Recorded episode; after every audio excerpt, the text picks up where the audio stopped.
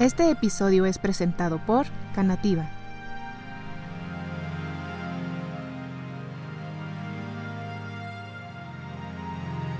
Bienvenidas y bienvenidos a Despertar Cósmico, un espacio para escuchar, aprender, empatizar y de abrazar nuestras experiencias y diferencias para un despertar universal.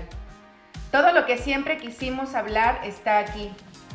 Yo soy Brenda Hernández y hoy me acompaña un mujerón, mujerón, mujerón, Polita Pepper. Muchas gracias por estar aquí, Polita. Gracias a ti, amiga, por compartir un espacio más y no súper contenta, súper emocionada con, con esta iniciativa, Despertar Cósmico. Sí, suena chingón, ¿no? ¿Qué hubo? sí, ¿Qué hubo? este- ¿Hay o no hay?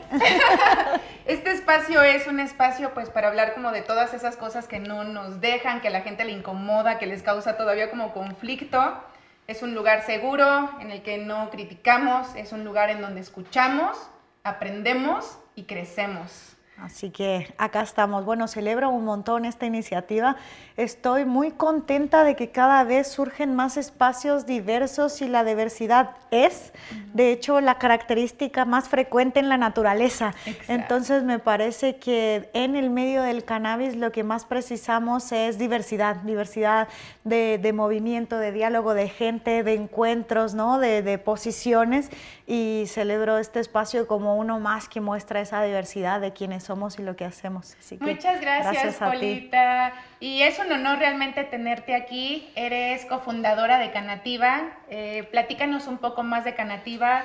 Eh, yo he visto mucho del trabajo que hacen y creo que es hiper necesario compartir todo aquello que están avanzando, que están creando, que están empujando y luchando por. Platícanos un poquito qué es Canativa. Canativa hoy día es una asociación civil que trabaja por la comunicación, divulgación, eh, información, educación de la planta de la cannabis y otros enteógenos. Hoy día, después de ocho años ya que tenemos trabajando con esto, que tenemos una plataforma pues latinoamericana consolidada, ¿no? Pero pues nosotros empezamos hace ocho años cuando nos deportaron de California. Cierto, por temas relacionados no al cultivo de cannabis, porque trabajábamos en la industria legal, sino al hecho de ser eh, latinos y latinas trabajando, usufructuando de un territorio donde no se podía usufructuar de esa manera, ¿no? Em, cuando llegamos a, a México entendimos que el contexto era tan distinto después de vivir algunos años en el privilegio de la industria legal, porque tener una legalidad y trabajar con cannabis es un privilegio. Por supuesto. ¿cierto? Entonces, después de ese privilegio, entendimos en México que la onda era eh, no vender pescado, sino enseñar a pescar. Y ese era el margen de seguridad en el que nosotros íbamos a poder trabajar. Si te cuento cómo comenzamos, hacíamos cursos clandestinos.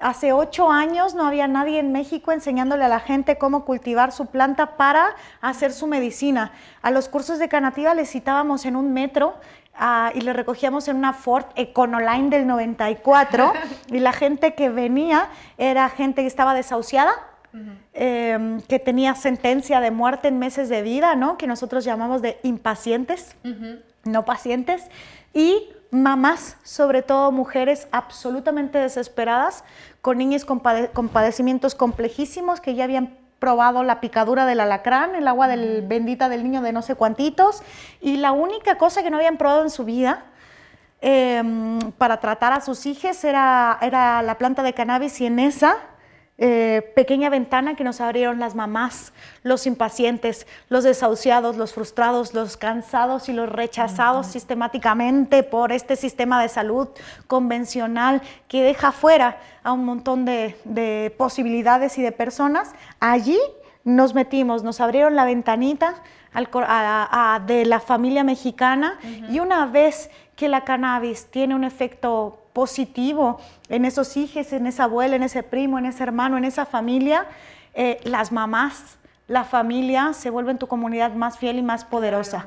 Esa es la base de Canativa, la familia mexicana que apostó por, eh, por nosotros y que generamos ese espacio y que si no fuera la planta no conviviríamos esas señoras, esos impacientes y nosotros en ningún otro espacio por este mundo de prejuicios y estigmas donde posiblemente si no fuese la planta no nos hubiésemos juntado Cruzado. y hecho una comunidad.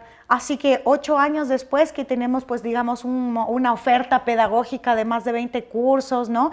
Alianzas estratégicas con instituciones y colectivas latinoamericanas, lo que te puedo decir que sustenta el día, eh, al día de hoy el trabajo de Canativa como asociación civil con presencia latinoamericana es el corazón y el apoyo de allí donde nos metimos al principio, que es eh, la familia mexicana. Entonces es un, es un proyecto que sustenta el corazón mexicano y que tuvo alcance por todas esas mamás y por todos esos impacientes que apostaron por nosotros, ¿no?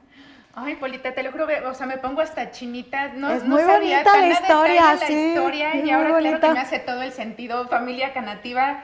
Y sí, o sea, creo que justo lo que vivieron ustedes en Canativa, pues es lo que vivimos muchos de los que poco a poco nos vamos acercando a la planta, de encontrar estas historias, ¿no? Y en el caso, a mí me mueve mucho el tema de las mamás. Yo soy mamá de un pequeñito de cinco y he tenido la oportunidad de conocer algunas de estas madres que estuvieron luchando por sus hijos, por su acceso a la salud y escuchas sus historias. Es surreal.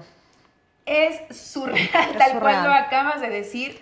Es surreal. Te demuestra y algo me dijo justo Margarita Garfias que siempre, siempre se me queda y me dijo, es que en estos casos el amor de una madre no es suficiente. O sea, ¿qué puedes hacer para ayudarlos cuando por todos lados te cierran las puertas, ¿no? Y sobre todo con esta planta que, que pues, como dices, ha demostrado científicamente que puede ayudar en tantos padecimientos, ¿no? De esas de esas cosas que te topas con pared y ya probaste todo, hasta la picadura del alacrán. Sí, y sorprendentemente esta planta tan estigmatizada termina dándote eso que llevas tanto tiempo buscando y algo que le puede dar tanta calidad de vida a tantas personas y tantas que se nos fueron sin ni siquiera tener la oportunidad sí. de tener acceso a ella, ¿no? Es, es terrible. Sin duda. Y en ese sentido, pues nuestra apuesta siempre fue desde el principio y de alguna manera eh, se ha ido modificando también de acuerdo a la, a la, demanda, pero siempre fue, así nació con ese, con ese origen, se mantuvo estos ocho años y seguirá siendo la apuesta en la educación como herramienta de transformación social. Esa es la trinchera de Canativa. ¿En qué ha pasado en esos, estos ocho años? De dar un taller, ¿no? De la principal demanda ser enseñar a la gente a cómo elaborar su propia su propio cultivo para derivar su, la medicina para sí misma o para su familia. Hoy día no podemos decir que ah, no hay información, esos, esos cursos siguen existiendo, de hecho es el único que nunca dejó de ser presencial, por ejemplo, los, las cosas básicas, ¿no? las que consideramos que es fundamental el contacto. Eh, los, los, otros también, pero bueno, durante el último año, viste como que lo fundamental fue muy cuestionado. Eh, pero ahora te puedo decir que se ha diversificado tanto el interés de la sociedad mexicana y latinoamericana en, general, que ahora los cursos se centran principalmente en darle a la gente herramientas para elegir entre las mil y un quinientas mil posibilidades de productos que, que tiene. en cuál es la que tiene o cuáles son las herramientas o los parámetros que puede usar para elegir entre todos esos colores, etiquetas y tamaños en dónde depositar su confianza en forma de dinero. Eh, o, ¿Cierto? Entonces, porque ahora hay una oferta de productos, una diversidad de alternativas eh, jurídicas, de marketing, de, compra, de toda clase de productos. Hay una industria mexicana del cannabis ilegal que rebasó por completo rebasó por completo la capacidad de legislación de nuestros representantes, ¿cierto? Existe, se mueve, ¿no?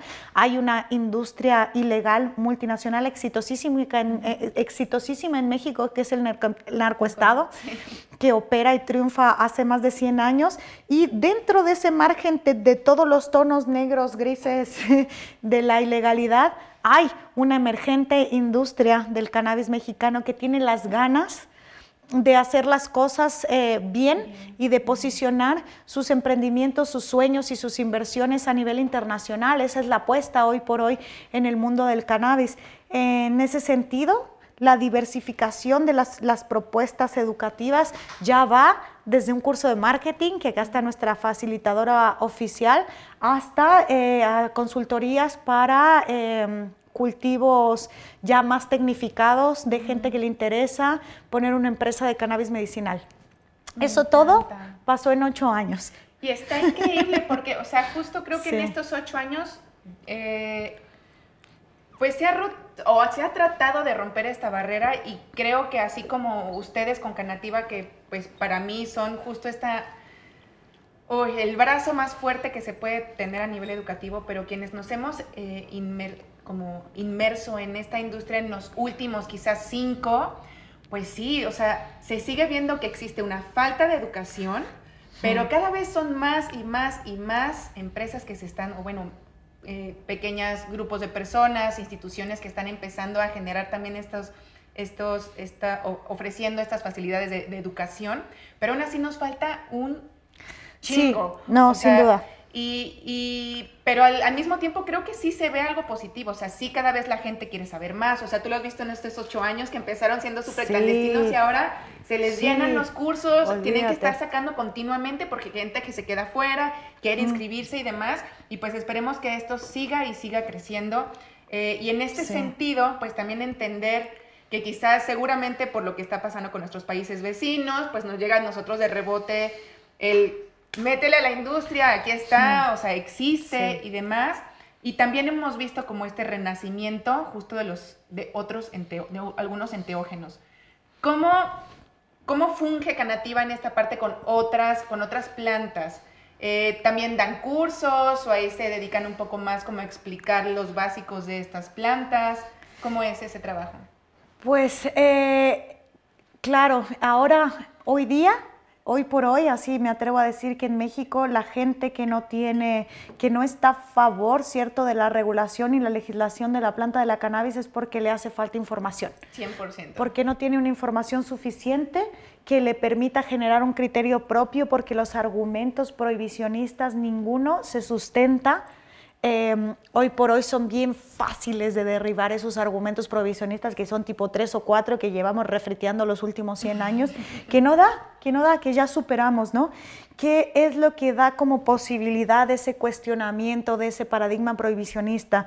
Que allí donde encontramos un enteógeno, sí, es cierto, enteógeno, eh, la etimología a mí me gusta un montón porque tiene que ver con hablar con los dioses. Me encanta. Ajá, enteo, ¿no? Con, con esa comunicación que se genera con, con, contigo y con, con, esa otra dimensión. Eh, o así como decía Huxley, ¿no? O sea, abre una, eh, las puertas de la percepción. Entonces, ¿qué son los enteógenos? Son todas estas compuestos, sustancias, plantas, ¿cierto? De la naturaleza que permiten o que tienen en sí mismas esos compuestos que generan, ¿no? que son farmacológicamente activos y que en contacto con nuestro eh, organismo tiene una reacción que es fisiológica, que genera esa posibilidad de percibir el mundo de una u otra manera. Alterar los estados de conciencia es una práctica de nuestra especie, de la humanidad ancestral, milenaria, que todas las culturas tienen, ya sea a través del canto, de dar vuelta como los sufis, de una ceremonia pentecostal donde se cansa del rezo o la comunión, ¿cierto? Que se puede entender de una religión o de otra, o acudiendo a, estos, a, eh, a, estas sustancias, ¿no? a estos compuestos para abrir esos canales. Eso es un elemento básico en nuestra sociedad, en nuestra especie. Necesitamos y hemos, eh, hemos hecho uso de esos enteógenos básicamente siempre, ¿no? Básicamente siempre. Eh, alterar nuestros estados de conciencia es es, es, una necesidad de nuestra especie de alcanzar a ver la realidad de una forma u otra. En esta puerta que abrimos a través del uso de estos enteógenos, entendemos otras posibilidades de ser y existir en el mundo que, que, por ahí escapan a las estructuras que son aquí, a la narrativa de este momento, de este tiempo y de este contexto histórico, pero te permite ver que por ahí eso no siempre fue así. Hace 100 años el cannabis no era prohibido y hace 200 años o 300 años la medicina convencional ah, consideraba al brujo como al chamán, como al médico, consideraban el cuerpo y la mente y el espíritu parte de un, de una, de un mismo ser. Entonces vamos cambiando de narrativas y los enteógenos nos permiten percibir y aproximarnos a otras cosas que muy difícilmente podemos colocar en conceptos y palabras en la narrativa del Dios ciencia en el que ahora operamos, ¿no? Del Dios capitalismo o del Dios patriarcado. En ese sentido, el camino a la exploración sobre la información de los enteógenos en, Canativa siempre ha sido una ruta de investigación. Eh, damos talleres que tienen que ver con la reducción de, riesgos. ¿Cierto? Con el contexto más adecuado para acercarte a ciertas sustancias, porque es verdad que no es lo mismo eh, a nivel bioquímico y al nivel de tipo setting setting hacer un consumo de cannabis por primera vez o hacer un consumo de 5-meo DMT, que es nada más y nada menos que el DMT más potente en la naturaleza por primera vez, ¿no? Hay un recorrido para los marineros de primer viaje que tiene que ver por transitar por el mundo de los enteógenos que tiene que ser informado. Entonces ahí está también nuestra trinchera. Es eh, difícil que facilitemos cursos de, que, estén ahora fuera de la esfera de cómo hacer mi propio DMT. Es una cosa que nos encantaría facilitar, pero que todavía eh, no estamos en condiciones de generar una oferta pedagógica de tal responsabilidad social. Lo que te va a decir es demasiada. Demasiado, ¿no? Pero hay, alternativas que en las que siempre estamos, que es generar información al respecto del uso consciente, ¿no? Nosotros en Canativa no creemos en el uso medicinal y en el uso creativo, sino en, sino en el uso consciente. Y esa pues es nuestra trinchera, que tú tengas información de qué es esta sustancia, inclusive sustancias no consideradas enteógenos, como toda esta lista interminable que yo ya estoy así out de cuántas nuevas posibilidades de todo esto que llamamos drogas hay.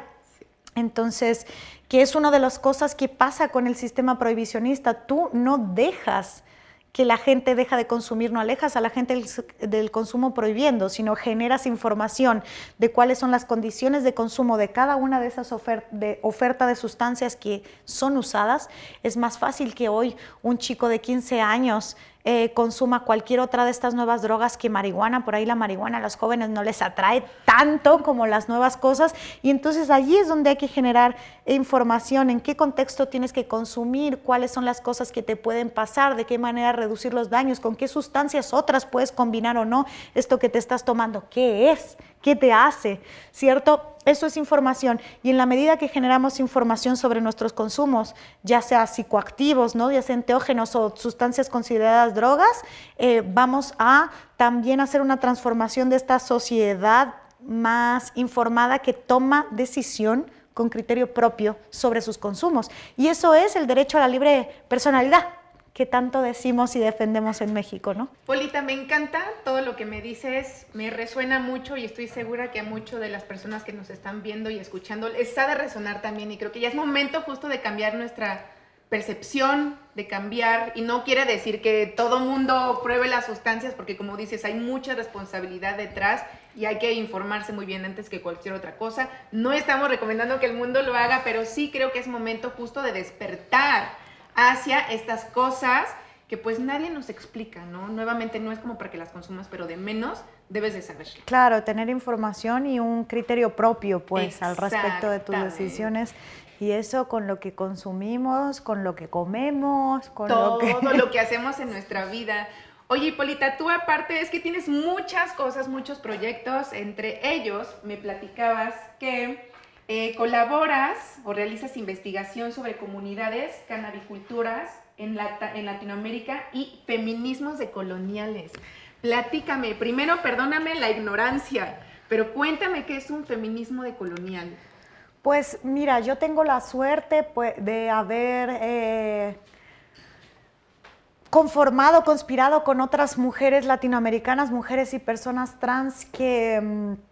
Nos veníamos trabajando o estábamos envueltas en el, en, eh, por, en el mundo del cannabis como investigadoras, como consumidoras, como madres, como cultivadoras, como curiosas, eh, como emprendedoras.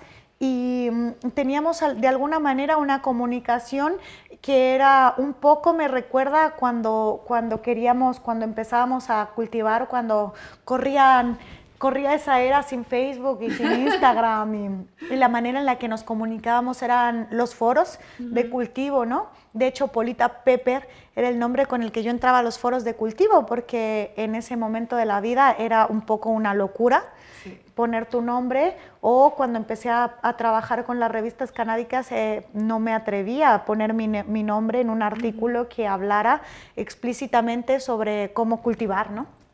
Entre otras cosas.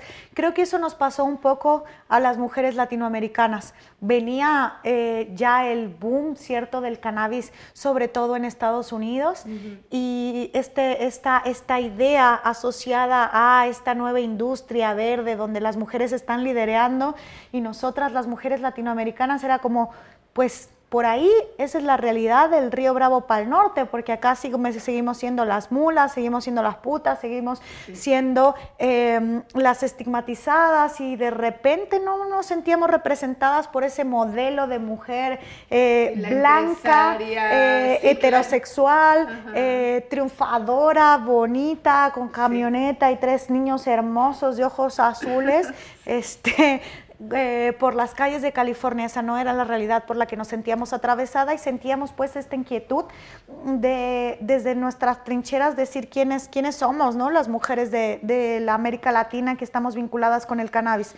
Así surgió, la, así nació la Red Latinoamericana de Mujeres Canábicas, que nos juntamos, conseguimos juntarnos por primera vez en el 2016 en la primera Expo Medewit de, de Colombia, en Medellín asistimos unas 40 mujeres de unos 10 países distintos.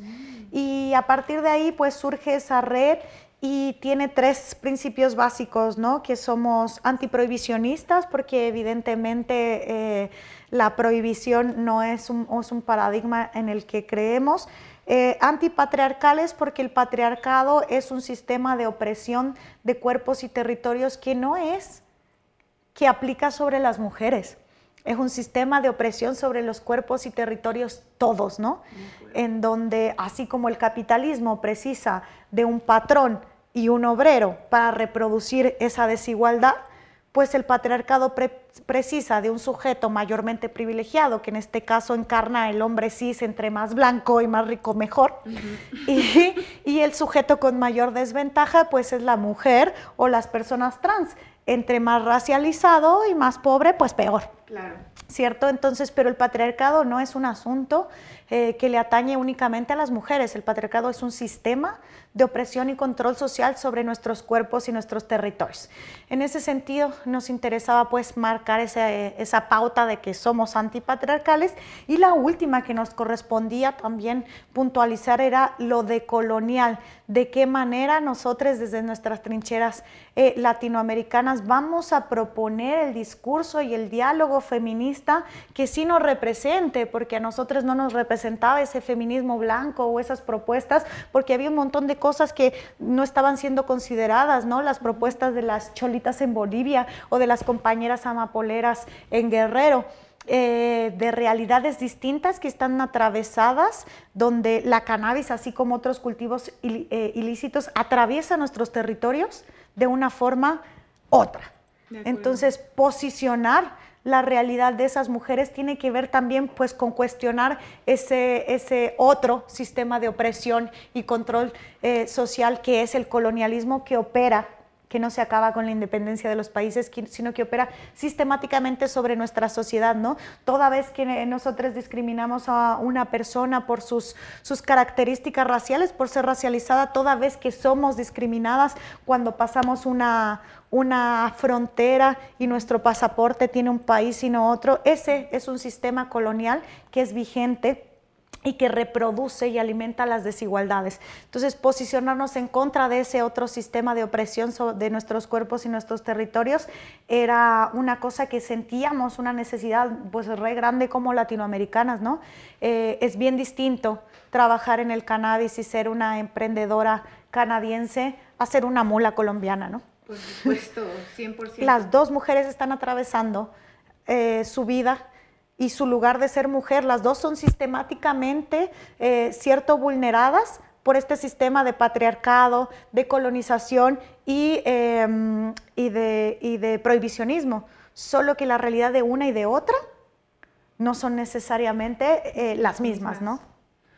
Ay, Polita, siempre me dejas sin hablar. Está muy cabrón toda la labor que estás haciendo y aparte es una labor que creo que pues justo ha sido como muy ignorada, ¿no? O sea, igual sigue siendo como parte de nuestro mismo sistema, nuestro día y día, y todo está tan normalizado. Sí.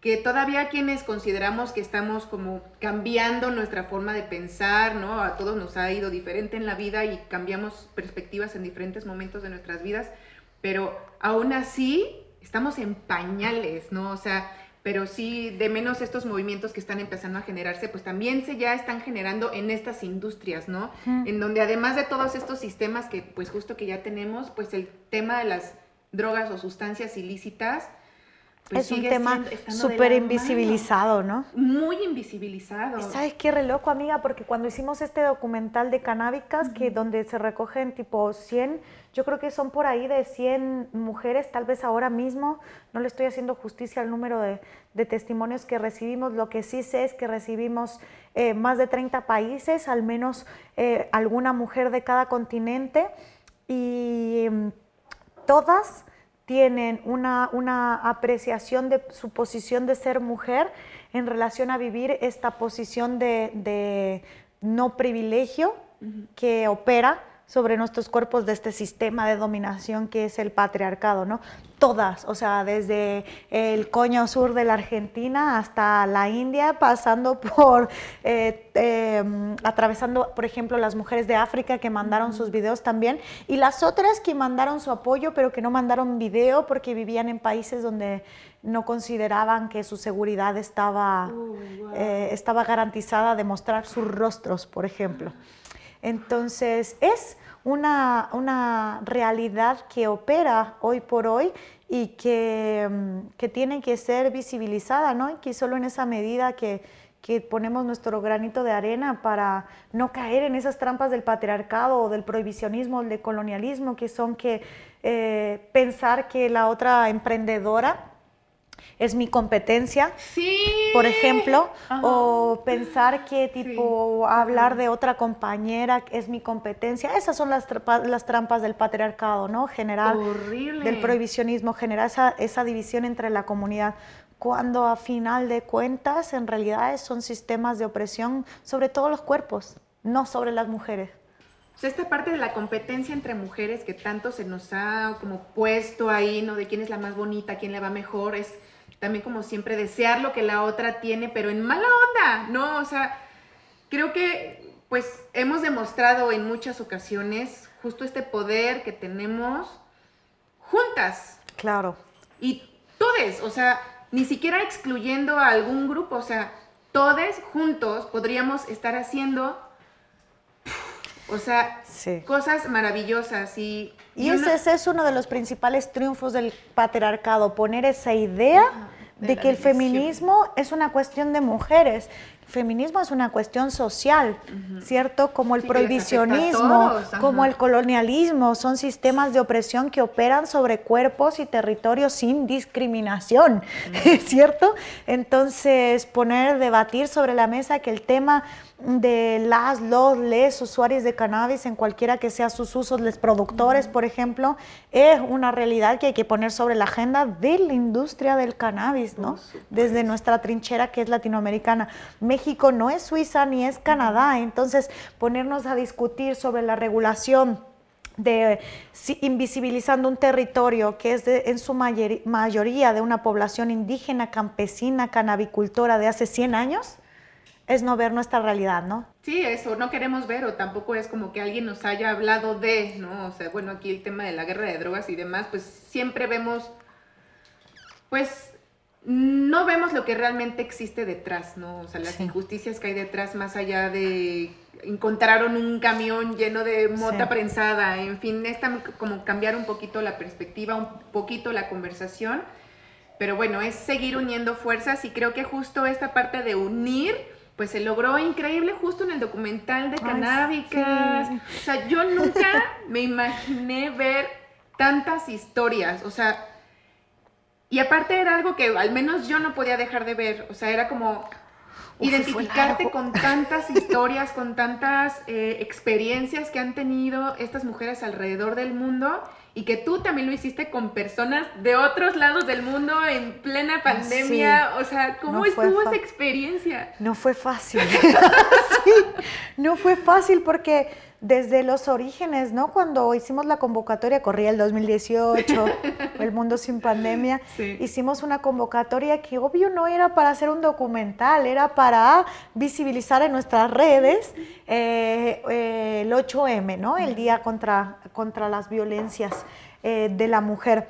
Y pues llegó el 8M del 2018 y habíamos recibido 100 videos así, entonces no había manera ni de editar, o sea, no había nada que hacer, estábamos las redes convocantes, ¿no? Que era la red latinoamericana, las compañeras de Brasil de, de Renfa, las compañeras de, de Canábicas Latina en Chile y la REMA, que de las mujeres antiprohibicionistas del Estado español, no teníamos condiciones de trabajar con toda esa información para generar algo para ese día. Así que después de, hacer algún tipo de pronunciamiento ese día es como, ¿y ahora qué hacemos? con todos estos testimonios de todas estas mujeres que tenemos acá en no sé cuántas miles de horas de video. Pues nada, toca hacer un documental, ¿no? Y ahí sí nos fue dos años. Mínimo, o sea, está cañón. Ahí sí nos fue dos años porque eh, bueno, al final terminamos siendo tres personas a cargo de este, de este proyecto en tres países distintos, entonces coordinar conseguir financiamiento, la edición, eh, el trabajo de comunicación de redes, pues era una cosa que nunca habíamos hecho, que nos, nos, rebasó por completo y que bueno, después, justo cuando lo íbamos a presentar en la Spanavis, en el Museo del Hemp en Barcelona, nos, dos días antes nos confinaron, no fue todo trágico. ¡Qué trauma! No pudimos ni salir entonces de, de, de España y y ya era mucha responsabilidad, ¿no? Tener toda esa información. Y lo que creo que Canábicas hace como documental, pues puede ser que no es la mejor pieza documental en términos cinematográficos, evidentemente no fue pensada en eso, pero abre la puerta eh, a mostrar en un formato otro la voz de muchas, muchas mujeres, evidentemente no todas están representadas, es eso imposible, ¿no? Eh, pero de muchas mujeres que, que se sienten representadas como te pasó a ti cuando lo ven con alguna otra que no tiene que ver con su cultura, con su raza, con su nacionalidad, pero que se siente atravesada por las mismas cosas, ¿no? Sí. Este documental, pues sí, creo que mueve fibras, como dices, abre muchas puertas y también, pues no solamente las puertas a que la gente escuche, ¿no? Sino esta parte de identificarte, o sea, ¿cuántas sabemos quizás atrás que hoy en día seguimos sin atrevernos a hablar de nuestro consumo o de nuestro interés hacia la planta. O sea, es como poder brindar este espacio y de menos decir, güey, no estoy sola, ¿no? Habemos tantas mujeres alrededor del mundo pasando por algunas situaciones similares o acercándonos a la planta por algunos propósitos iguales y creo que eso pues nos une todavía más y son como estos hilos invisibles que tenemos entre todas nosotros, ¿no? En donde compartimos todas estas experiencias. Eh, y hablando de experiencias, tú has tenido unas experiencias increíbles justo alrededor de Latinoamérica, por todo el mundo has andado y eres pues una de esas personas que siempre ves que están en los eventos más importantes de cannabis. era re chismosa. Estaba en todos lados. No, eso habla justo como de todo el respaldo y el respeto que te tenemos todos en esta industria. Está increíble y has sido partícipe de copas canábicas. Cuéntanos cómo es una copa canábica para aquellas personas que no han tenido oportunidad de ir a lo mejor a una copa en Medellín o en España, en México. ¿Cómo son estas experiencias y, y qué papeles has desempeñado en ellas? Pues creo que lo primero sería como recordarme a mí, ¿no? Y a, la gente que nos acompaña, que nadie nunca te diga que el cannabis no te va a llevar a ningún lado. Porque, Vaya que te ha llevado a bastantes lugares. Porque tengo la suerte y el privilegio de que a mí ya la planta me llevó a muchos lugares. Entre otras cosas, a las copas canábicas. las copas canábicas en términos, digamos, generales son, eh, te voy a decir lo que a mí me gusta, ¿no? Me, son la fiesta de la cultura canábica, donde las personas cultivadoras se encuentran y de hecho la historia atrás de las copas, ¿no? las primeras, las originales, tiene que ver con generar un espacio seguro para personas cultivadoras donde pueden eh, eh, compartir experiencias, aprendizajes sobre lo que a esas personas más les gusta en la vida, que son sus flores. ¿no? Dentro de esa fiesta de la cultura del cultivo, porque lo que hace la copa es celebra, premia y evalúa a las personas que cultivan de acuerdo a diferentes criterios, se genera con el paso del tiempo pues también un festival, una feria y una competencia, ¿no? Mm, eh, estas competencias se dan en diferentes formatos. Hay, hay desde esa, esa, esa, competencia radical, ¿no? Así de quién la tiene más grande y más resinosa, ¿cierto? y, que, eh, y como en un partido o en un, un, deporte, quien, quien se la gana va a tener el sponsoreo de las marcas que más le interesan o a las personas cultivadoras de la industria legal les representa, por ejemplo, un puesto de trabajo importante para una empresa eh, donde van a hacer extracción o cultivo, o sea, son lugares donde también esa gente visibiliza su trabajo. Y hay otras propuestas, ¿no? También de, de, catas de copas que son convivencias que se, están, que se generan en diferentes formatos, por, donde por ahí lo, el foco no necesariamente está en la competencia, sino en la cata, ¿cierto? Entonces hay hoy día, así como para gustos colores, eh, hay diferentes tipos de, de, catas, de copas que tienen que que ver con pues, diversos posicionamientos en torno a la planta, pero en lo que es en sí una copa canábica es la fiesta de, de la cultura de las personas cultivadoras, ¿no? ¡Ay, qué increíble! No, pues, o sea, o así me gusta verlo a mí. Sí, exacto, no, y lo es. es que si compartes un espacio con la misma pasión, ¿no? Como que todo se comparte y todos somos iguales porque tenemos el mismo amor a la planta, entonces sí es una mega fiestota. Sí, es una locura y quien más disfruta la copa es la persona que puso la muestra allí, que está pendiente de que te mira. sí, también, eh, que te mira y que, y que dice, puta, sí, tengo no solo mi corazón, sino mi inversión mi trabajo y mi amor en tipo seis años que tú tienes ahí un segundo, bueno, no un segundo, pero un tiempo bien, bien limitado para, para evaluar todo el trabajo, todo el amor y toda la dedicación que la persona le puso, ¿no? Y bueno, las personas que participan pues también tienen esa ilusión del reconocimiento y quienes tienen ese reconocimiento pues hay un antes y un después, ¿no? De eso que les va a posicionar en sus, en sus medios locales. Y eso pues también es una manera de, evaluar. Sí, por supuesto. Oye, ¿y ah, cuál de todas estas catas que has tenido en diferentes países, cuál ha sido así la hierba que hayas probado que hayas dicho, wow, así de lo mejor, la mejor experiencia que haya tenido? Ay, muy difícil y muy subjetivo. este, hay una, hay una, hay una cultura así del cultivo de, una calidad así bien, bien, bien, bien competitiva en, los países latinoamericanos donde he tenido la suerte de participar, ¿no? Eh, sin duda. Yo por ahí tengo mis, mis preferencias subjetivas por mis cepas de confianza. sí, claro. Porque al final hay un factor subjetivo de evaluar que también es lo que a ti te gusta, entonces eso también entra, entra en el juego, ¿no? Eh, te voy a decir donde más me he divertido. me parece que los, los eventos y las catas que generan, además de una propuesta educativa, informativa, como es la cata en sí misma, lo que concilian con arte, ¿no? Con una oferta musical, por ejemplo, hace que ese evento sea así mucho más, más chido. Entonces me divierto bastante en Colombia, este, bailando cumbia, eh, porque siempre hay buena música, entonces eh, los ánimos nunca caen.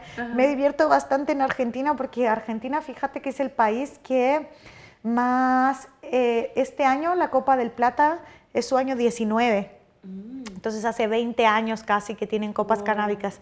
Entonces ya tienen un protocolo, una trayectoria, ¿no? Eh, me gusta mucho la paciencia y la casi ritualidad del pueblo uruguayo cuando a una cata se refiere. Tienen un protocolo, una forma de hacer las cosas, una paciencia que me parece admirable. Y de México me gusta mucho eh, la apuesta de, esta otra generación, pues que ya no es la nuestra, ¿no? claro que lo es, Polita. De, de por ahí unos, unos, una década o más, eh, que están diciendo así como yo me quiero comer el mundo, ¿no?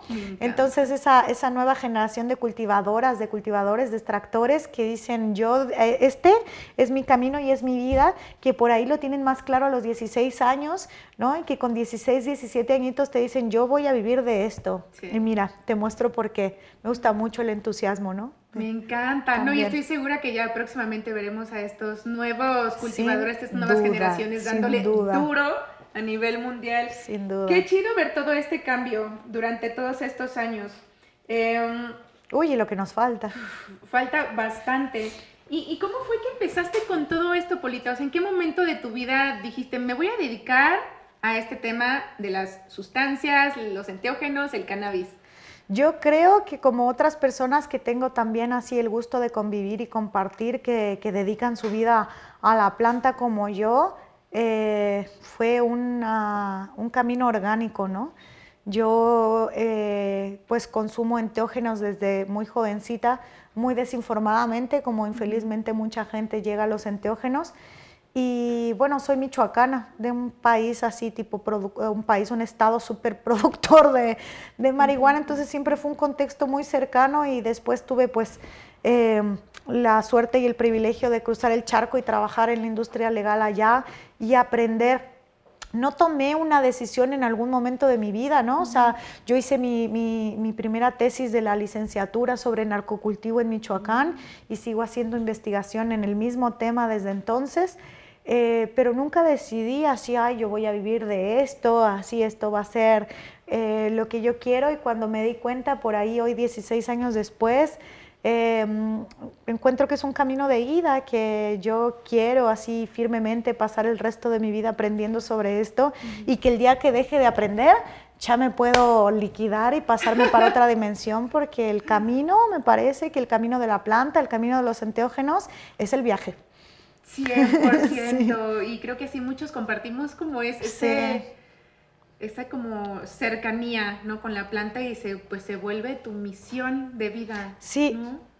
Es increíble y justo esta parte del, conocimiento, ¿no? Que nos dan hacia nuestras personas, hacia nuestros espíritus y demás, em, pues es esta misma unión que tenemos que tener estando terrenalmente, ¿no? Esta importancia de hacer comunidad entre nosotros, de hacer más esfuerzos para que no sigamos invisibilizados y que de verdad podamos tener acceso a la información, poder tomar nuestras decisiones de manera informada e individual. Y pues tú creo que eres justo una de estas representantes de lo que significa hacer comunidad. Y te veo siempre en todos lados compartiendo desde diferentes ángulos, desde diferentes puntos de vista y eso a mí me resulta muy, muy admirable, Polita. Mm. Y, pues justo el que podamos seguir trabajando de manera conjunta, pues seguramente podremos realmente hacer un cambio, ¿no? Y no solamente este cambio que hablamos social, cultural, sino también como de percepción hacia la vida, el universo en el que estamos y poder voltear a ver los demás universos y demás dimensiones. Y hablando sobre ese sentido, quiero que me platiques para ti qué, qué significa un despertar cósmico. Yo creo que el despertar cósmico en este momento de mi vida quizá ya atravesé por otras definiciones y cuestionamientos y reflexiones, pero en este momento eh, para mí el despertar cósmico es la comunidad.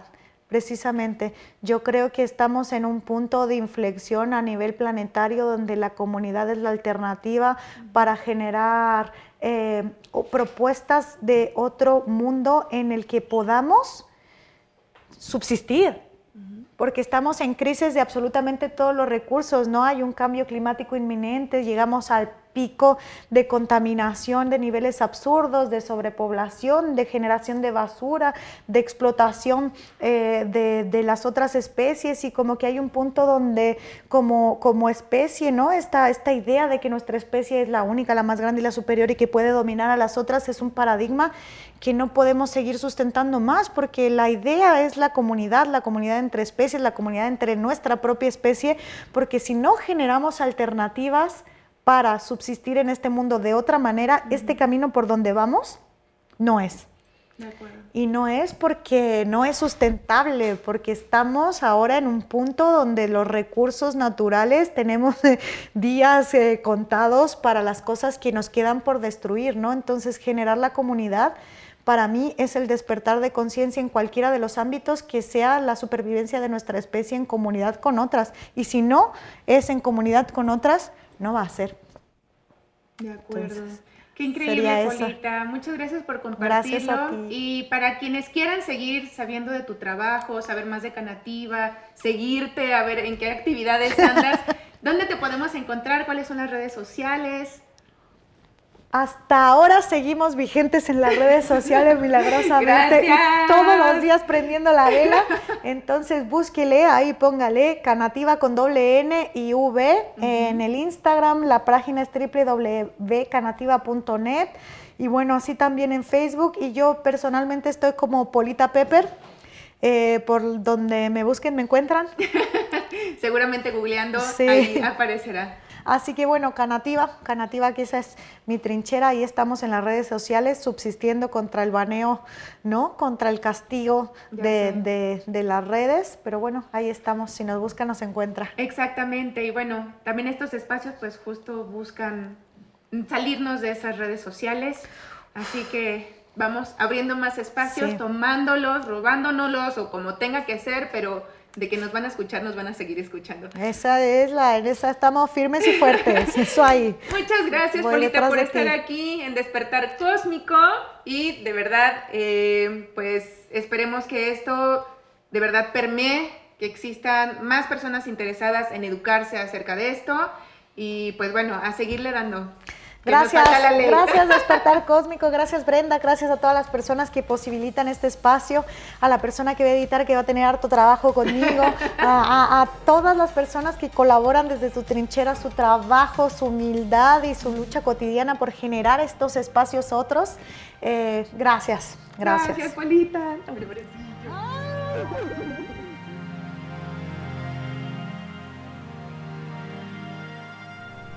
Este episodio fue presentado por Canativa